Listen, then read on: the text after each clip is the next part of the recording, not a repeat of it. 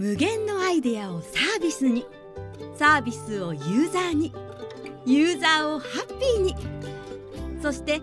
ウェブの技術をリアルに広げる。不動産業界に特化したサービスを考え抜く会社。サービシンク。ウェブディレクションやってますラジオ。この番組は東京でウェブディレクターをしている名村がウェブディレクターとして思っていること感じていることをお伝えしているインターネットラジオです。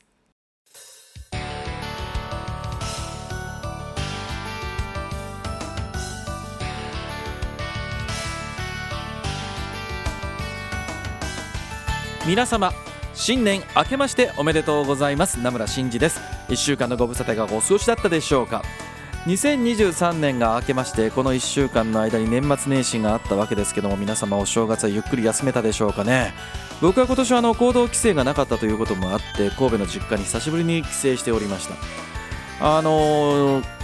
この3年間で家族が1人増えたということもあってですねあの両親の車にはもう乗らないということもあって自分でレンタカー借りて神戸空港でねレンタカー借りて、まあ、神戸の街を走って実家に帰ったんですけどもね。なんでしょうねあの人にこう運転してもらってる車に乗ってるというか、まああのまあ、自分の両親が迎えに来てくれた時っていうのはその、ね、車乗ってる時もいろんな話をするわけですよね。でもあの自分で運転をしてるともうもちろん家族とも喋ったりはするんですけども運転しながら自分で運転しながら見る街の景色ってまたちょっと違うなというのを思い久しぶりに思いましたね4年ぶりぐらいに神戸に帰ったんじゃないかなと思うんですけどもねなんでしょうあのちょっと高速は混んでるかなと思ったのでずっと地道で走って帰ったんですけど思いのほかガラガラで。でもう23年ぐらい経つのかな？もうそれぐらいかな？えっ、とあの阪神大震災があったところとかもねこう走ってたんですけどもあの時何もなくなってたところがもうこんな風になってんだなってなんかね復興したなとかと思ってちょっとルルルな気分になっちゃいましたけどもね。だんだんなんかこう戦地のことを感じるような年になったのかもしれません、えー、神戸にはね12月31日から3日までかな、えー、あ3日じゃない2日ですねまでいたので3日間いたんですけどもそれこそねあの子供と一緒にもう自分で考えると35年ぶりぐらいに行った公園でもちょっと遊んだりしてねたこ揚げとかしちゃったりしましたからね。なんかお正月を満喫したというかゆっくりしたような感じですけど皆さんのお正月どうだったんでしょうか？こんなことしたあんなことしたっていうのがあればぜひおいただければなと思うんですがそのおはがきにコーナーに行ってみましょう、えー、ラジオネームトリンパさんからいただきました。名村さん新年明けましておめでとうございます。昨年はこのラジオを習慣のように聞かせていただいた1年でした。毎回の放送でいろんな方の悩みを聞きわかるわかるというのもあればそういう風に考えるのかというのもたくさんあり本当に自分の視野が広がる思いです。あそうそう名村さん。このラジオのファンでもある私は去年このラジオのリスナーを5人増やしました。素晴らしい。かっこいい。すごいです。ありがとうございます。はい。私が参加しているコミュニティで告知をしたのですが聞き始めた人が増えています。ということで何かください。というのは冗談で今年も放送を聞けるのを楽しみにしています。風邪などをひかないように今年もよろしくお願いいたします。というおはがきをいただきましたけどもね。ありがとうございます、えー、オープニング上げにまたもうちょっとお話をしてみたいなと思います。というわけで今夜も30分ナムラについてこい。この放送は不動産業界特化のウェブ制作システム開発でおなじみのサービシンクの提供でお送りいたします。はい、えー、というわけでオープニングにリスナーを増やしたというおはがきをいただきましたけどもありがとうございます。いやー嬉しいですね。もう本当にね、ポッドキャストのね、こういう風に聞いていただいて、ラジオのリスナーが増えていただくのはとてもとても嬉しいと思います。あの、皆様のですね、小さな告知と宣伝がこの番組を生きながらせてですね、リスナーを増やしますので、皆さんが一人でいいです。もう一人に誰かご紹介をいただければですね、この番組は倍々で人数が増えていく、リスナーの数が倍々で増えていくというね、いうことを常に思っていますので、皆様ぜひともですね、口コミをしていただければなと思うんですが、そんな中ですね、これもすごいおはがきいただいたんだけど、ちょっと読ませていただきますね。えー、ラジオネーム竹之助さんからいただきました。名村さん、新年明けましておめでとうございます。これを書いてるのは12月31日なのですが、実は今、引っ越しの準備の真っ最中です。実は今30歳なのですが、ついに実家を出ることになったんですよ。というのは結婚をすることになったからなんです。おめでとうございます。相手は同業のウェブ制作者なので、なのですが、実は示し合わせたわけではないのですが、相方もこのラジオを聞いていました。それを知ったのは2ヶ月前で、分かった時には、ええー、となったのですが、まさかの世間の狭さを知りました。これからは夫婦で聞かせていただこうと思っています。あ、再生回数が半分になってすいません。っていうことでね、おはがきをいただきましたけども。すごいね。なんかお付き合いをしてる時知らなかったってことですよね。まあ言わないか。このポッドキャスト聞いてるとか、あのポッドキャスト聞いてるとかってそう、言わないのか？まあ言わないか。言わなかったんですかね。いやーまさかご結婚するのを前提にお付き合いしてる方で、この番組を聞いてたって。これ今聞いてる相方さんというか、あの、ね、女性の方の方は、あなたハガキ送ったのとかって言い合いしてるんでしょうかね？どうなんでしょうかね？ぜひ、その、ご結婚されるんですが、奥様になられる方もおはがきあれば送っていただければなと思いますけどね。そうか。二人で聞くから、その、この二人の再生回数は半分になるってことですね。そう。いや、別にいいですよ。二人でそれぞれ聞いていただいても構わないので、同時に聞かなくてもいいですから、いっぱい聞いていただければなと思いますけどもね。はい。えー、まあ、オープニングでもこういったおはがきをいただきましたけどもね、去年でこう、120回ぐらいですか？やらせていただいて、今年もまた開けてですね、1年頑張っていこうかなと思っておりますけども、まあ、こんなね、あの、近況のおはがきでも全然構いません。別にウェブ制作、ウェブのね、ディレクションに関することでなくても全然おはがきお待ちしていますのでね、皆様の近況とかおはがきね、遠慮なく送っていただければなと思っております。えー、というわけで、いつものおはがきのコーナーに行ってみましょう。はい、お便りのコーナーです。このコーナーでは、ポッドキャストの詳細にも記載しているウェブ上のおはがき投稿フォーム、ナムラのツイッターアカウントへの DM でいただきました、ウェブディレクション、ウェブ制作の疑問質問のおはがきにお答えさせていただいております。えーと、これはどれにしようか？これにしましょう。はい。えー、ラジオネームトントンパッパさんからいただきました。名村さんこんばんは。最近焦っていることがありおはがきをしました。現状が続くと緩やかな衰退しかないのは分かっているのですが、新しいことに挑戦したいが変化が怖いという状態が数年続いています。コンフォートゾーンの本を読んだりしているのですが、自分がどういう状態にあればいいのかがいまいちピンときていません。今の会社にいても会社の状況から考えてこれ以上成長しないのを強く感じているのですが、かといって転職する？独立なのか？それにしても、生活サイクルが変わって家族との時間が作れなくなったらどうしよう。独立して生活が苦しくなったら家族に迷惑をかけてしまうのではないか、みたいな不安の方が大きくなって動くことができません。でも変わらなければ衰退しかないの、衰退しかないのも分かっているんです。では、と思っておはがきをさせていただきました。何か良い方法はあるでしょうか？ということでおはがきをいただきましたけどね。えー、難しいところですね。あの、コンフォートゾーンというね、言葉が出てきましたけども、まあ、コンフォートゾーンを語るっていう話になると、そこにはラーニングゾーンとパニックゾーンっていうのがあるよっていうとこですよね。いわゆるあのコンフォートゾーンというのはまあすごく自分にとって居心地が良くて、まあ今までの経験、キャリア、そういったもので、まあ大体のことがこなせてしまう状態ということですね。で、逆に言えばその状態にいるということはなかなか成長できないということでね、トントンパッパさんも同じようなことを書かれていらっしゃいます。で、何かじゃあ現状を変える、うん、その成長っていうものを前提にしたときに現状はコンフォートゾーンにいるということだと思うんですけども、そこから状況を変えなきゃいけないってなってくると、今度不安が強くなる。これはまあ当たり前のことだと思います。で、さっきね、言ったそのコンフォートゾーンっていうのは、その外にあるのがラーニングゾーン、さらに外にあるのがパニックゾーンとよく言われます。で、ラーニングゾーンっていうのは、その学びがある状態ですね。学びがあるので、今までの経験だけでは当然ながら、こう簡単に物事をこなしていくことはできないわけですけども、まあそれがちゃんと身になってる、経験になってるっていう状態ですね。まあできればいるのは、あの、どこ、どういうふうにあればいいかというと、このラーニングゾーンにいるのがいいんじゃないかというふうにはよく言われます。で、ただですね、これをさらにこう、推し進めてしまうと、さっき言ったパニックゾーンってところにいる。これはもう新しいことをやってるけどもう、なんか焦って焦ってなんだろう、もう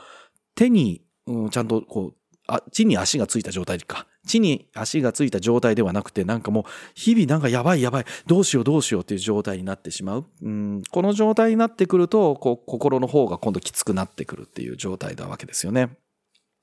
で、経験は積めてるんだけども、地に足がついてない中でいろんな新しい経験をしているというのは、やっぱりなかなか身にならないと思います。で、当然ながら精神的にも良くない状態ですね。で、その精神的に良くないっていうのと、まあ肉体的にしんどいっていうの、両方あったりします。で、両方あるのは多分良くないです。本当に何でしょう、いわゆるブラックな状態ですよね。えー、肉体的にもしんどくてすごくプレッシャーも高いみたいな。これはあんまり良くはないと思います。で、どちらかがじゃあ、まだマシだったらっていう話なんですけども、僕はあの精神的な部分が、えー、安定している状態であれば、肉体的にしんどいのはある程度ですよ。人によって違うけどね。ある程度頑張れる。ただ、逆に精神的に結構く、あの、辛いっていうのはね、肉体に結構すぐに跳ね返ってくるっていう感覚を持ってるタイプなんですよね。過去きつかったこともあったんでね。で、まあ、さっきの話でパニックゾーンになるほど厳しいとこに行くべきではないと思います。そうなると、こう、なんでしょう、独立ってのはいきなりやらない方がいいんじゃないかなと思いますけどもね。あの、まあ、お金の部分で心配が始まると、本当にこれだけはめちゃめちゃ焦ります。で、そうなるとやっぱ転職とかっていう話になるんじゃないかなと思うんですよね。で、まあその時に一個考えてほしいなと思うのが、コンフォートゾーンにいて、まあ将来への不安な、違う違う違う。ごめんなさい、ごめんなさい。今のコンフォートゾーンから出ていくことに対して不安っていうことを思ってらっしゃるんですけども、今何もしないっていうことは、未来に対して確実に不安を積み重ねてるだけなんですよね。なので、何か変化をすることが不安で怖いですって言ってるんだけども、さらにその先にいる何も変えないことがもっと大きな不安になるっていうことに、うん、どこで天秤にかけるかだと思うんですよ。で、こう変化をね、ご自身でも書いてらっしゃいますけども、まあ変化をしないことの方が、うん、変わらなければ衰退になるっていうことですけども、本当にこの通りで、こう、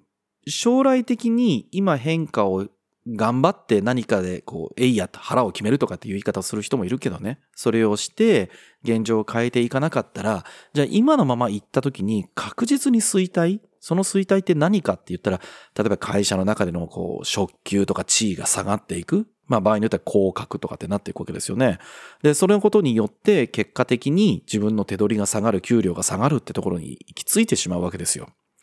で、そのことを分かっちゃいるけどねっっていうのって本当にね、もうミュ、もうやばい。もうここでどうにかしなかったらやばいってところまで行き着いてから動くのは、もう多分得策ではないで、ないと思います。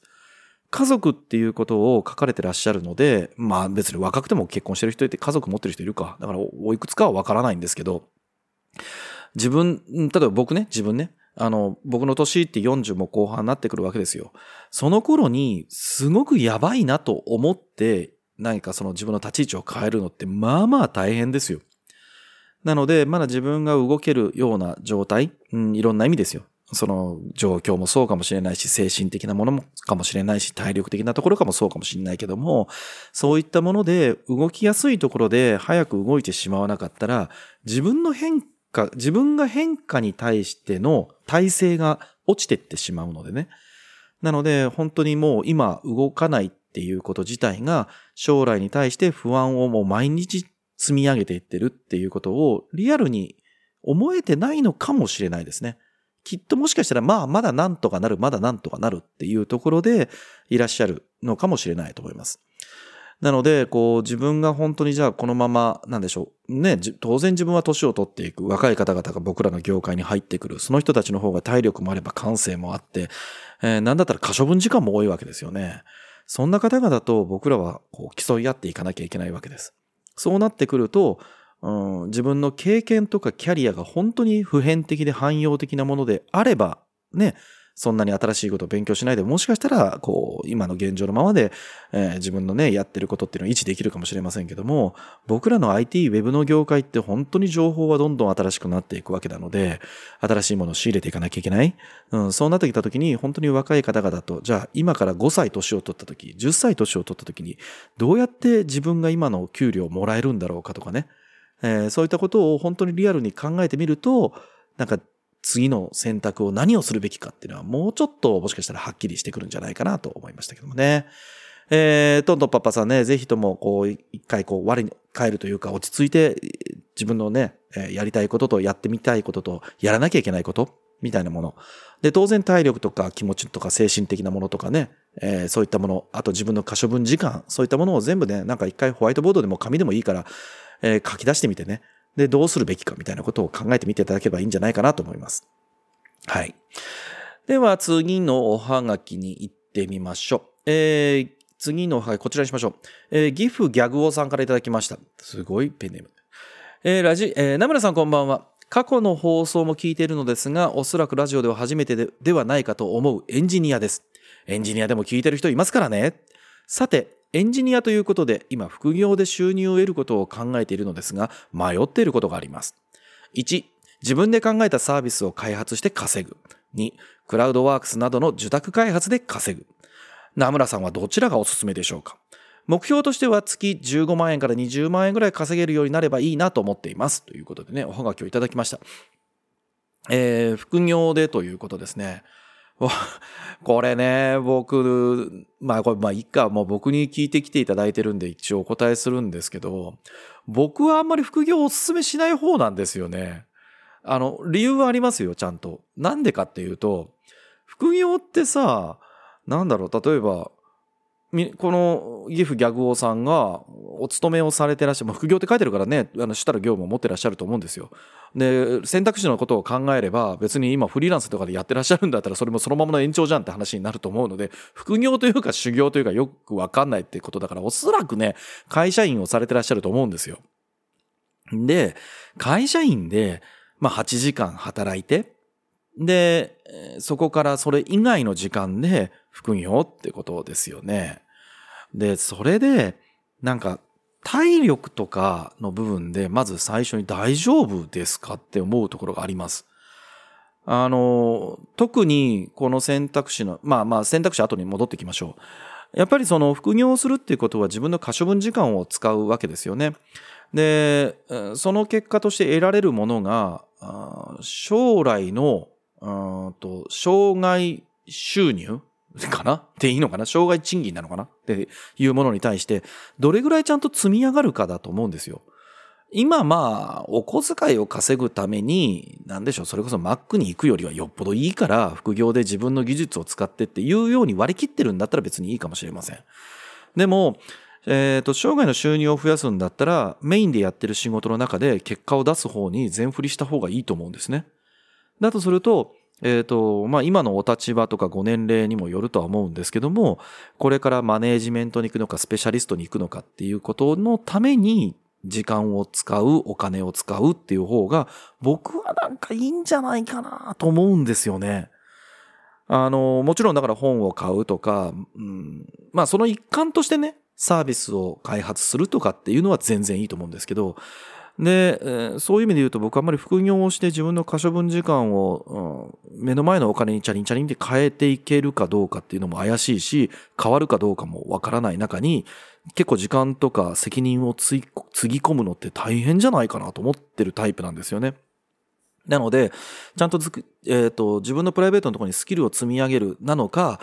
えー、まあ今の時代さ、そのね、昔はその副業の代わりに残業っていうのがあって、まあ今も残業あるよ。でも残業が今よりも全然ある意味自由だったわけじゃん。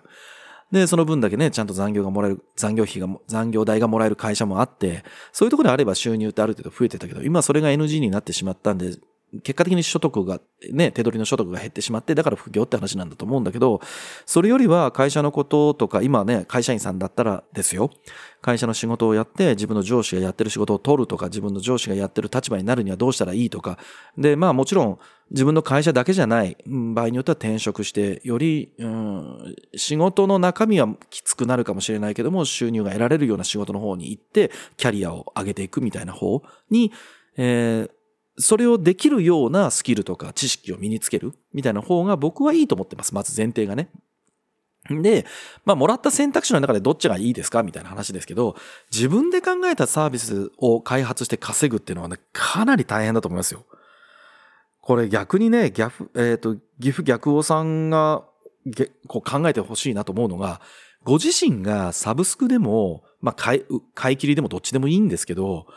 お金を払ってるサービスってどんなものがあるかってことなんですよ。意外とね、相当こなれたものじゃないとお金ってなかなか払わないと思うんですよね。なので自分で考えたサービスを開発して稼ぐって結構、なんだ、ニッチなところを攻めて、もしくはもう本当に誰もそれを考えてなかったわ、みたいなものだったらいいですけど、まあまあ今サービスありますからね。ほとんどのものが。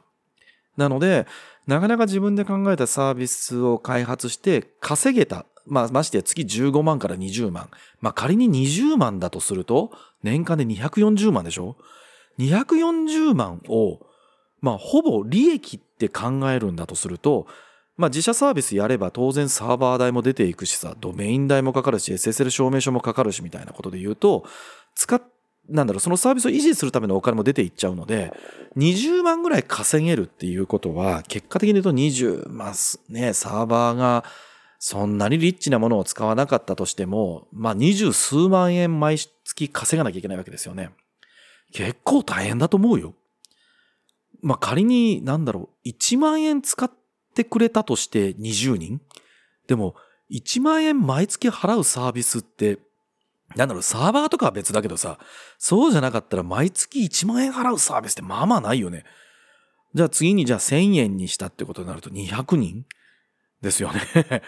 えー、200人使ってもらうってなると結構今度大変だよね。だってだ、全く見も知らない人が200人使ってくれるサービスって結構大変ですよ。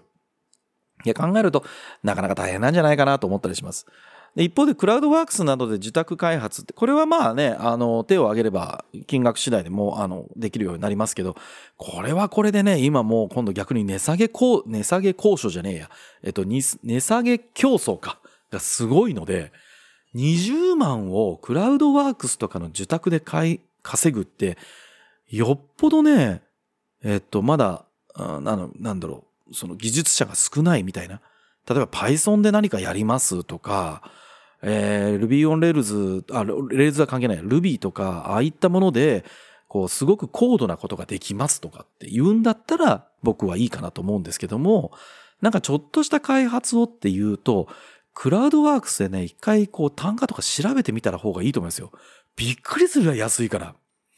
なんか、これどうやってるんだろうと思いたくなるぐらい安いですよ。だって、それはそうですよね。あの、例えば、うん、大手の会社がなんか自分とこのサービスを作ろうと思った時に、クラウドワークスの方にお願いをしているものってあんまないと思うんですよ。これ単純な話で責任問題があるからですよ。あの、やっぱ企業に依頼をしないと何かあった時に受託としての責任を取ってもらえないとか、まあ良くない言い方だけど、例えばお願いをしたところがバックれないとかね。当然法人だったとしても倒産リスクっていうのがあるわけですよ。なので、例えば帝国データバンクであるとか、えー、商工リサーチとかに依頼をして、この会社の余震って大丈夫って確認を取るところ、ね、そういうこともやってる会社もあるわけですよ。うちもこの間定番来たからね。で、そうなってくると、クラウドワークスとかで、まあ、いつどうなるかわからない人に大手の会社、つまり、ある意味予算がある程度潤沢にあるとか、開発規模が一定の規模があるかとかっていうところ、一定の規模があるものを依頼をするってなると、クラウドワークスにはなかなか依頼ができないんですよね。そうなるともう構造的に言うと、大手が制作会社に依頼をして、制作会社がさらにそこの下請けみたいな形で投げちゃうみたいな案件になってくるので、えっ、と、内容はそこそこ大変なのに単価がすごい安いみたいな話にならざるを得ないんですよ。そうなると、メインの仕事をして家に帰ってきて、しかもそれで仕事をしてってなってくると結構割に合わないんじゃないかなと思います。まあ、ただですよ。エンジニアさんなので、もう3度の飯より行動を書いてるのが好きっていう人もいらっしゃるから、そういうタイプであれば僕はいいかなと思うんですけども、15万から20万稼ぐってまあまあ大変じゃないかなと僕は思ってるので、それよりは今のメインの仕事で頑張ってとか、メインの仕事でより給料を得るために、えー、頑張っていくとか、その時間で、こう、よりジョブチェンジをした時に、よりいい、なんでしょう、仕事ができるようなスキルを身につけるって方が僕はいいんじゃないかなと思ってますけどね。えー、岐阜ギャグオさんがどんな選択肢をお取りになるかというとね、正しい、なんか僕が望んでた答えを言ってないような気がするんだけども、改めてちょっと一回考えてみていただけるといいなと思っております。ではもう一枚行ってみたいと思います。えー、ラジオネームラクダさんからいただきました。名村さんこんばんは。もしかしたら過去に似たようなおはがきが読まれてるような気もするのですが、未経験からウェブ制作の業界に入るのに必要なことってどんなことでしょうか？なんとなくウェブデザイナーに転職したいと思っていて、ツイッターを見てこの番組を知りました。ただものすごい賛否両論なようで、未経験で始めるにはまずスクールに行くべきだという人や、手に職をつけるんだから仕事の合間に自分で勉強する気概が必要だというような方もいたりします。厳しくてもいいのでぜひ教えてくださいということでおはがきをいただきました。えー、未経験から web 制作の業界にということですけども、まあ、スクールに行くでもいいし、自分で勉強するでもいいとは思いますけどね。なんでしょう、どっちが大変とか大変じゃないとかっていう話をされてるんだったら、えー、あまり未経験でウェブの業界に入るっていうのは、思ってるより簡単じゃないよっていうことだけは言った方がいいかなと思います。っていうかね、別にこれどの業界でも同じだと思うよ。ウェブが簡単とか、どこそこが簡単じゃないとかって関係なくて、やっぱり、こう、今までやってた仕事を、とは全く違う業界、業種に行くっていうのは、それなりに大変ですよ。で、自分が手に職を持って仕事、特に、まあ、ウェブデザイナーにっていうことでね、あの、ディレクターでもエンジニアでも、マークアップエンジニアでも全然いいと思うんだけども、それなりに知識もいるし、スキルもいります。わかりやすく言えば、まあ、デザイナーになろうと思えば、当然ながら、フォトショップであるとか、フィグマであるとか、イラストレーターみたいなものは、アプリケーションとして使えなきゃいけないわけですよね。まあ、まあ、ああいうものは、ソフト自体についてるチュートリアルとかをやればね、3日ぐらい、まあ、なんか頑張ってやれば、あの、それなりに使えるようになると思いますけども、で、それ以外にも当然 Web って何ですかとかってこともいるし、Web デザイナーって別になんだろう、デザインを、なんだろう、ビジュアルデザインを作ることが仕事ではないからね、極論は。ちゃんとその情報設計とかを考えて、その使いやすさであると。まあこれがユーザーインターフェースであるとか、ユーザー体験みたいなね、ところにもありますよね。で、ヒューマンセンタードデザインみたいな、うん、部分にも多分関わってきたりとか、そういったその情報をデザインする、を講義の意味のデザインっていうものが多分今はもう本当に求められるようになったと思います。昔のようになんかワイヤーがあって、それをこう絵に小綺麗な絵にするっていうこと自体はもうウェブデザイナーさんの仕事としては全然稼げるものではなくなってると思うんですよね。で、そのために、こう自分がしかも、うん、常にこう新しいね、さっきも言ったけど情報がどんどんどんどん入ってくるような業界の中で勉強し続けなきゃいけないわけだよね。そうなってきた時にスクールに行く方が自分にとって合う、マッチしてるって意味ね。合ってるかどうか。要は、なんだろう、ある程度の強制力がある中で勉強しないといけないっていう風な場に身を置いた方が自分はで、どちらかというと短い時間で、え、技術なりとか知識を習得できるって。いやいや、そうじゃなくて、自分でこうコツコツとやれるよっていうののどっちかだと思いますよ。僕はもう絶対あ、僕の自分よ。僕はもう自分がそのスクール的なところに行かないと、基本的にあんまりダメなタイプなんですよ。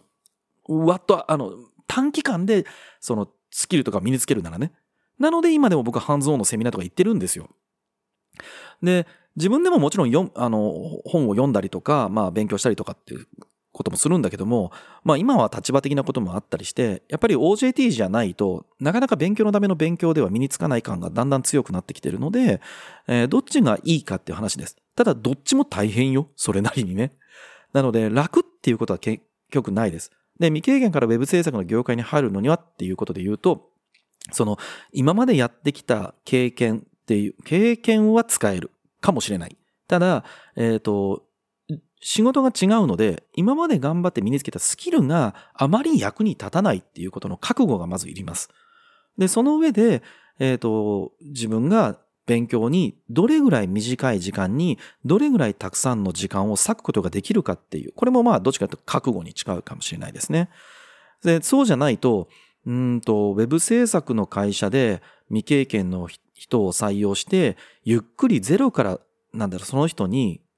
スキルを教えられる制作会社って多分そんなにないと思うんだよね。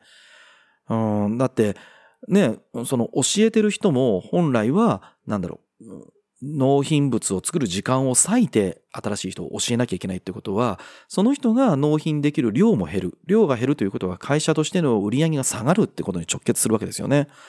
で、えー、その人、未経験の人を採用したら、その人に対しての給料が出るんだけども、その人は何か納品することができないわけだから、純粋にその人に給料を払って、その人は勉強してってことなので、なんでお金を払ってその人が勉強できる時間を作ってあげるっていうことは、その会社は利益が相当出てないとできないわけですよ。